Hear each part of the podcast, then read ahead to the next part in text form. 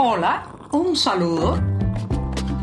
Les habla Joanny Sánchez, cubana, periodista, ciudadana, y les traigo este cafecito informativo recién colado y sin azúcar para despertar. A los miércoles hay que entrarles con un buen café, si además es amargo para despertarse informativamente, en mi caso mucho mejor. Un día más para contarles los temas principales de las noticias cubanas y también para darme este primer sorbito sin azúcar junto a ustedes en este 28 de junio de 2023, una jornada puente, un día bisagra. Así que voy con el primer sorbito del día. Después de este cafecito, les comento que una de las actitudes que hace menos desarrollarse a un ser humano, que restringe más, digamos, su evolución como persona, es no reconocer sus responsabilidades y sus culpas. Sí, los vemos todo el tiempo cuando después de meter la pata literalmente, pues se escudan en que las responsabilidades de terceros y que ellos son absolutamente inocentes, cuando en realidad reconocer la responsabilidad, asumir el error y prepararnos para no volver a incurrir en ese fallo es una de las partes de la evolución necesaria que debe llevar a cabo un individuo durante su vida. Pues imaginen eso a nivel de gobierno y a nivel de Estado.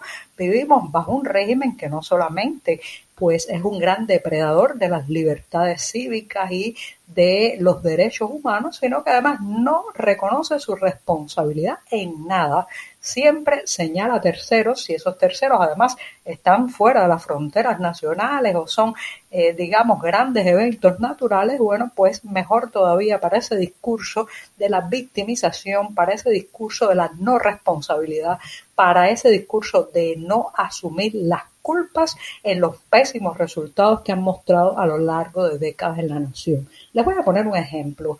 La madrugada del martes, o sea, en la noche del lunes y parte de la madrugada del martes, los vecinos del barrio Guatemala, en el municipio Mayarí de la provincia de Holguín, se lanzaron a la calle al grito de agua, agua, agua, porque llevaban varios días sin poder tener suministro del líquido vital. Ya saben lo que significa esto, señoras y señores, en cualquier vivienda y en Cuba más grave aún porque las condiciones higiénicas, la capacidad de almacenar agua o de apelar a comprar agua embotellada son mínimas. Por tanto, esas familias que muchos tienen eh, pacientes crónicos que están postrados, ancianos encamados, niños pequeños, ya no aguantaban más la falta de agua y se lanzaron a las calles a protestar. Finalmente llegó un funcionario, un burócrata de verbo torpe a tratar de decirles que volvieran a sus casas, que pronto iba a llegar una nueva bomba de propulsión de agua desde La Habana. Pero es que La Habana tampoco está muy bien.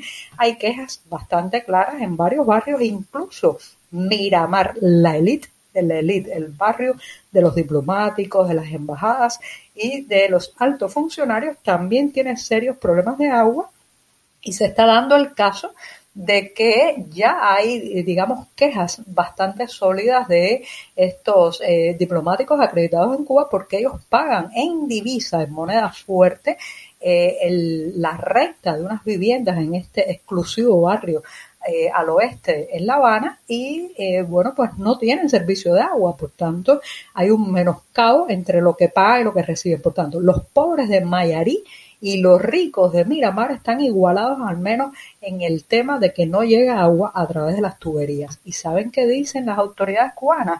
Que la culpa no es de ellos, de la mala planificación, de la ineficiencia, de la desidia, del mal funcionamiento de este sistema absurdo que han impuesto en nuestra isla, sino de los rayos, ¿sí? Los rayos que las tormentas eléctricas han afectado varias bombas que impulsan el agua hacia las zonas de La Habana. Señoras y señores, ¿quién se va a creer eso?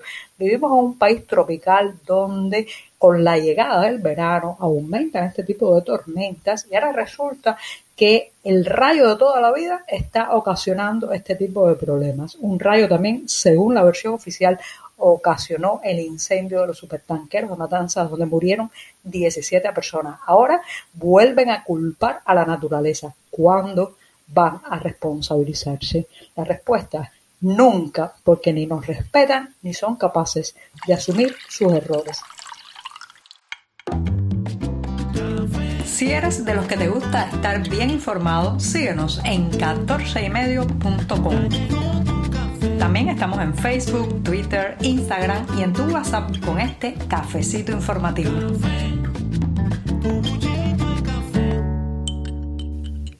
Madrugada trágica en La Habana. Una familia de siete personas ha muerto en el incendio en su vivienda provocado por la explosión de dos motos eléctricas, también conocidas en Cuba como motorinas.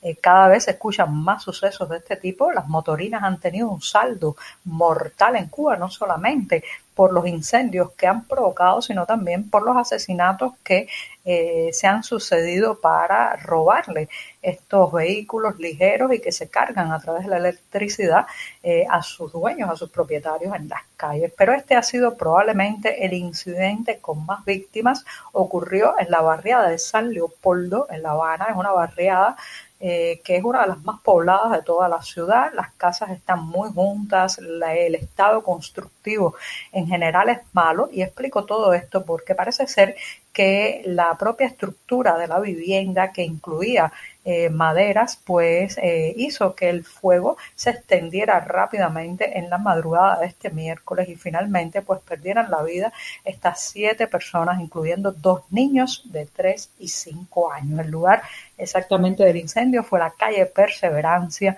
entre Ánimas y próximo, relativamente próximo también al malecón habanero. Y uno se pregunta por qué tantos incidentes de este tipo de motorinas o motos eléctricas que explotan mientras se están cargando. En este caso, lamentablemente, las dos, los dos vehículos estaban cargándose en el interior de la casa próximos a la puerta de salida y pues como las llamas comenzaron en ese lugar, convirtieron a toda la vivienda en una ratonera a la que no se podía salir.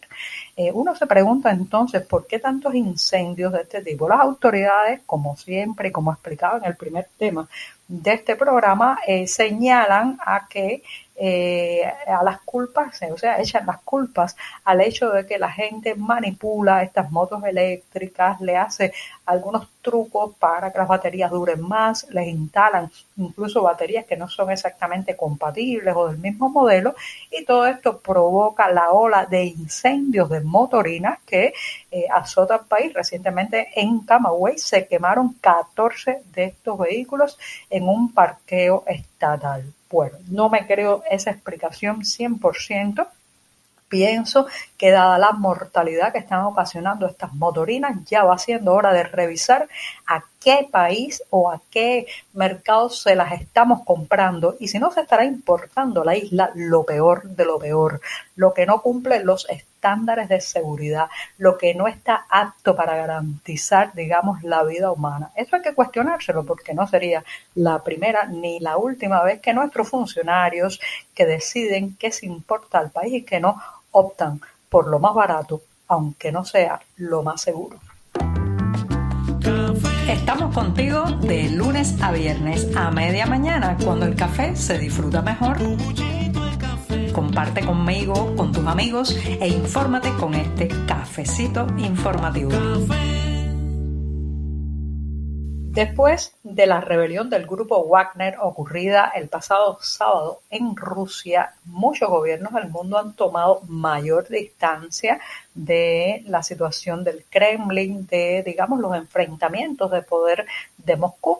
Sin embargo, La Habana no, La Habana sigue, eh, digamos, obstinada, sigue con su testarudez de acercarse y acercarse mucho más a, eh, digamos, el círculo más cerrado de Vladimir Putin. Eso se nota en que recientemente el ministro cubano de las Fuerzas Armadas, Álvaro López Miera, ha llegado a Moscú en una visita que pues está eh, íntimamente relacionada con el ministro de Defensa ruso Sergei Shoigu, una de las personas que fue eh, acusada por el líder de las tropas de Wagner en haber, digamos, boicoteado su labor durante la invasión ucrania y ha sido el centro de las críticas de esa fuerza mercenaria. Bueno, pues desoyendo la voz de la cautela, desoyendo la voz, digamos, de la ecuanimidad y de la diplomacia más acertada en estos tiempos, allá fue el ministro de las Fuerzas Armadas cubanas a abrazarse con el, el, titular ruso de defensa y a posar para la foto de familia. Es el primer alto, eh, eh, digamos, funcionario que viaja a Moscú después del incidente del sábado. O sea, la Plaza de la Revolución insiste, insiste, insiste en estar en el club de los monstruos, en el grupo de los peores.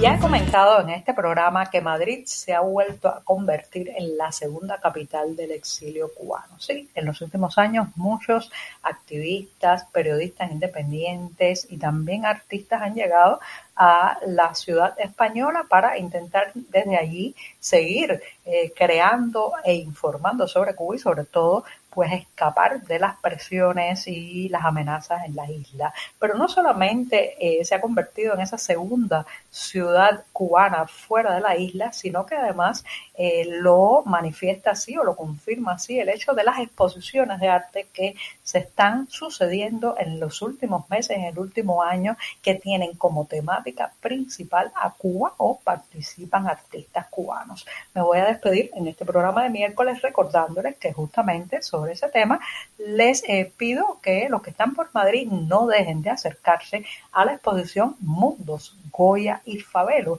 que se exhibe hasta el próximo 30 de julio en el Centro de Cultura Contemporánea Conde Duque de esa ciudad española. Es la primera muestra monográfica del cubano en España y pone en diálogo algunas de sus piezas, las piezas de Fabelo, con los grabados de Goya, nada más y nada menos que de las series Los Caprichos y los Desastres de la Guerra. Y con esto sí que me despido hasta mañana jueves, mi día preferido de la semana. Por hoy es todo. Te espero mañana a la misma hora. Síguenos en 14medio.com. También estamos en Facebook, Twitter, Instagram y en tu WhatsApp. No olvides, claro está, compartir nuestro cafecito informativo con tus amigos.